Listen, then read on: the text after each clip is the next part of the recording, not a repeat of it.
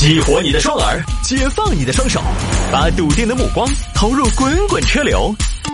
给我一个槽点，我可以吐槽整个地球仪。微言大义，换种方式纵横网络江湖。来，欢迎各位继续回到今天的微言大义啊！有听众还要摆一下这个事情：七旬老太太到北京当网红助理被劝返。延迟退休啊啊！当然，我跟大家普及一下延迟退休这个事儿啊。大家很多朋友呢都在说这个延迟退休要工作到很老，你想多了。延迟退休不保工作哈，不，你到时候不一定有工作。但是呢，延迟退休的关键是你到了那个时候呢才能领退休金，是这么个意思，不是保你到六十五岁一直都有工作哈。来嘛，七旬老太太到北京当网红助理被劝返。这个事情说的是四川一个大妈朱大妈，朱大妈之前呢在短视频平台认识了一个小主播。各位家人，最近呢小主正在招助理，如果你有意向成为小主的助理的话，可以来私信我报名哦。我们的助理可以告诉大家的是，我们的月收入可以去到五万块钱哦，门槛也不高，只要你踏实肯干肯学。如果你想来北京发展。如果你想来北京学习短视频和直播的相关知识，坐收时代的红利，不要错过这一次的绝好的发展机会。那么现在就赶快来找我们，私信报名吧。但是大妈一看，哎呀，哎，当个助理一个月五万块钱啊，哎，哎呀，赚钱的机会那么多，哎，现在待遇工资开得高啊。哎，我现在一天在屋头没得事，不如出去发光发热。对的，哎，老公，我给你打个招呼，我准备去北京。去北京？你去北京做啥子？北京那边有个工作找到我。北京有个工作找到你？啥子工作？北京没得人可以胜任，要跑到南充来招人。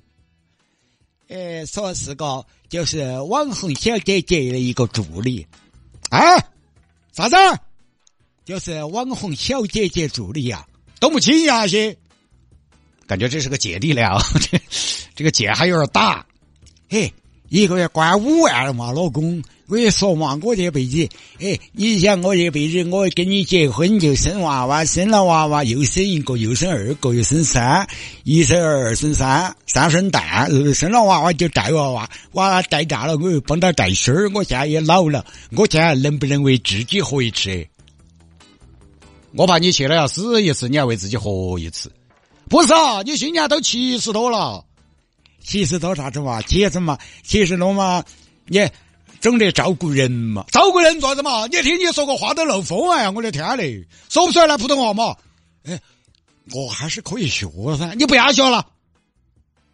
哎，那是嘛？现在老公，你听我说嘛，我能不能为自己活一把嘛？现在都延迟退休了，七十多有啥子不可以嘛？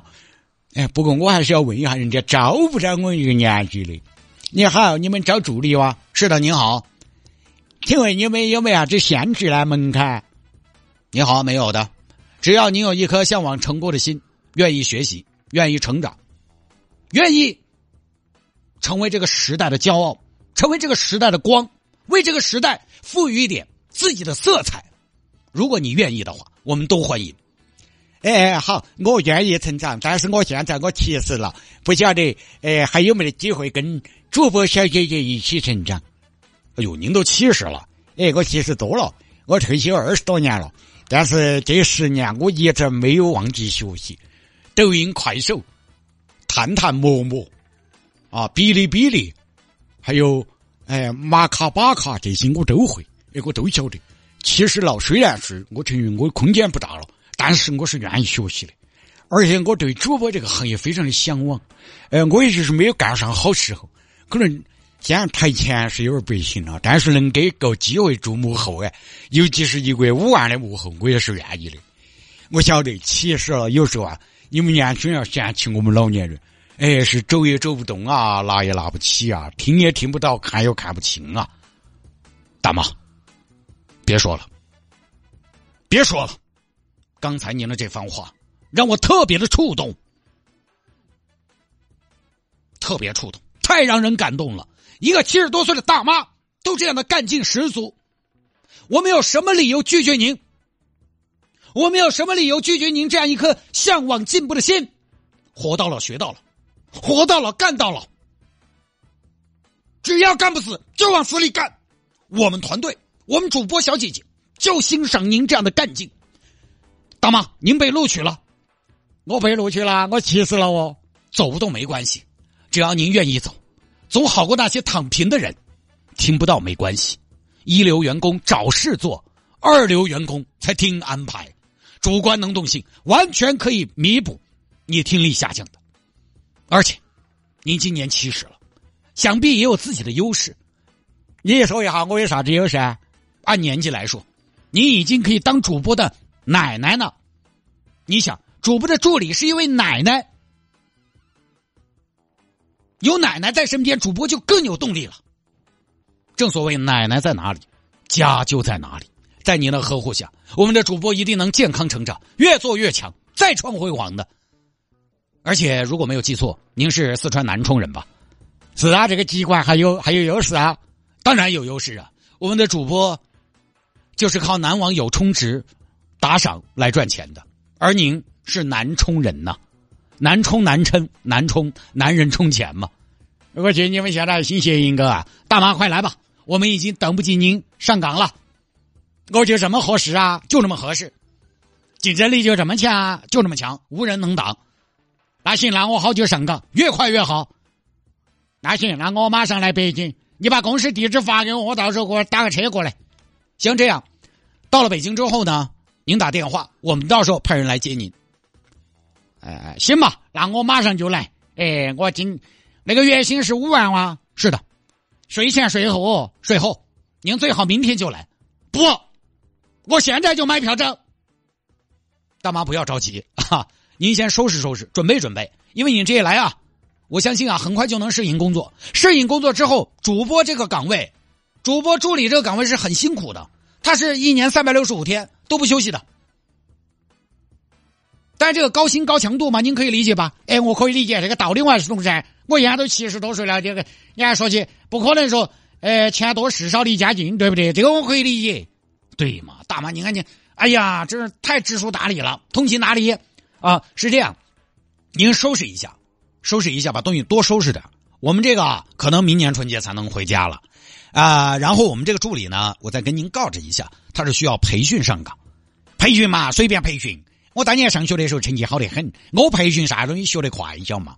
悟性高，是这样啊。我们这个培训呢，当然您一定没问题，是不是？您有人生经验，你吸收消化快，但是您这边需要先交培训费的啊。我交培训费啊，好多，八千一万的吧，要交啊啊？能不能在我的工资里扣嘛？哎呦，这个不行，这个得先交。那我一个月五万，你们到时候直接给我发十万不就行了？哎，这个不行，我现在没办法，呃，现在没办法跟你做这个承诺啊，你这个还得先交钱。哎呀，但是我现在没法的嘛，我本来来北京就是来挣钱的，这个样子嘛，或者这个样子，我想点办法，我到北京来给你们现金行不行？就这样哈。这边大妈也不听对方说，买了票赶火车去了北京，结果那边呢没收到培训费嘛，就不理大妈了。他们是不骗子，是不会冒风险去收现金的。大妈到了北京，举目无亲，人生地不熟的，直接傻了。哎呦，大妈，我看您在这站了半天了，您干嘛呢？您？我是来北京找工作的。找工作？您多大年纪找工作？我七十多了，七十还在工作呀？您可真是厉害呀！嗯，主要这边待遇开得高，是吗？哎呦，那您在这站着干嘛呀？我看您这站老半天了。那边没得人接，打电话也没得人接。您找什么工作呀？这么神秘？我我应聘到这边给网红当经纪人当助理。什么？我给网红当经纪人当助理？哪儿的网红？就抖音高头的。当经纪人给网红当经纪人，大妈，您都七十了当经纪人，你以前当过经纪人吗？我以前在我们生产队当过财务的，那也不对口啊！您您刚才说您快手还是抖音啊？当经纪人哪儿招经纪人呢？就是抖音嘛，抖音看了你也信啊？你还真敢来？给您开多少钱一个月啊？五万嘛，五万我心想嘛，哎，五万嘛，一年算下来嘛，也有六十万了嘛，虽然也也还比较拮据嘛，但是还过得嘛。离开家，但是能挣五万一个月还是可以嘛。离家就离家嘛。我打算的是辛苦两三年嘛，回去就正式安享晚年了。您还安享晚年？您再这样就晚年不保了。您还安享晚年？经纪人怎么会找到你呀？大妈，您都七十多了，经纪人很累的，找你回去供起嘛。您是在娱乐圈有资源，还是会拍通告啊？啥子是通告？嗯，最后在民警的劝阻下呢，大妈又回去了，就这么事儿啊。这个就听一下就行了吧。所以这个就是还是只能说呢，呃，不同年代出生的人，或者说人和人之间真是这样的，受教育程度不同，生活的环境不同，它真的带来思维的差距太大太大了，差异太大太大了。就是这种比较低劣的一个骗术吧。你看，还是有人性。所以有时候我们在跟别人交流的时候，我总是现在提醒我自己：当我跟另外一个人的交流，我们发现彼此是一个平行、永不相交的状态的时候，就随他去吧。因为你永远不要尝试着跟这样永远跟你平行的人沟通。你们对任何一个事情的看法和观点，从一开始，从一出发的时候，就是两条永不相交的线，所以没有必要浪费精力。我们也要珍惜我们的时间。这个大妈这个事儿呢，就是跟去北京见靳东有异曲同工之妙。靳东弟弟需要人照顾啊，我们东东儿啊啊，确实很难理解啊。知道这么个事儿就行了，就不升华了。好，不各位，今天节目就到这儿了，拜拜。